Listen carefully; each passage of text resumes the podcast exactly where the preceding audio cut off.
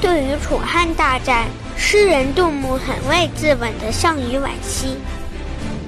他在《题乌江亭》中写道：“胜败兵家事不期，包羞忍耻是男儿。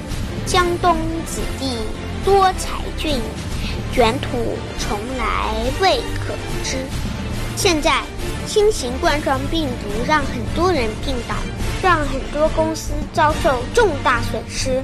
可是胜败乃兵家常事，咱们泱泱大国，人才济济，大家不畏艰险，共同努力，中国一定会克服难关，屹立世界强国之林。